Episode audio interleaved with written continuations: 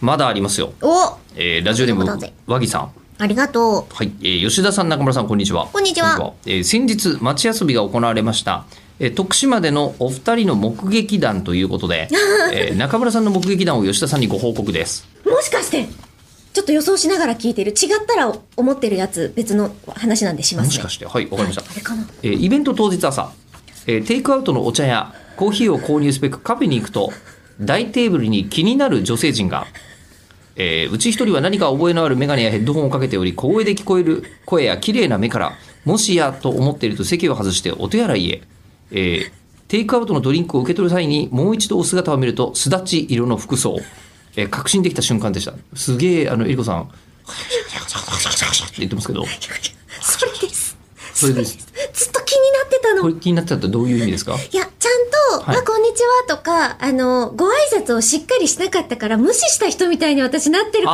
かーはら、え、ー全然、全然は和ーはー樹くんだって思ってたよっていうのをどっかで言いたいと思ってて、なるほど。すれ違いラブコメみたいな話になってま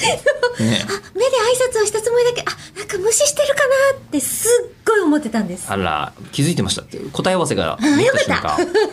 答え合わせ長かった な。一月ぐらいかかって ますねわ。かりましたね。えーで、一緒にドリンクをテイクアウトしていた友人に、えりこさんだと伝えると、何か高そうなヘッドホンしている姉ちゃんやなと思っていたそうです。えーあれ、飛行機移動のためだけに。あなるほどねそうなんか DJ ではまた違う取り回しがいいやつ使ってて。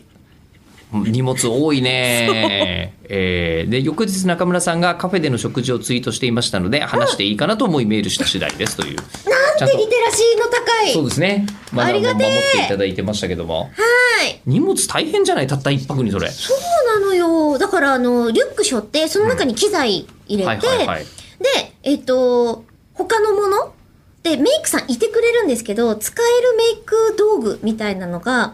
あの、今、こう、結構治療中だったりとかもあって、これじゃないとちょっと、んうんお医者さん無理かもって言われましたみたいな、こう、支給されている、あうんうん支給されてるやつだったりするから、もう、トランクパンパンになりました。一泊なのに一泊なのに。大変だねすごい量でした。あらまあ私は普通にリュック身一個軽そうだな。身軽だよ、うん、リュック1個といつもあの東京都内の移動の時でも持ち歩いてる、えーウエストバッグ1個で移動しました私も本当そうなりたい。でもそれは男子はそれでいいけどって感じじゃない、いやえーーちなみに私はほぼ同じ体勢で、うんえーあのプナンの村までもそれで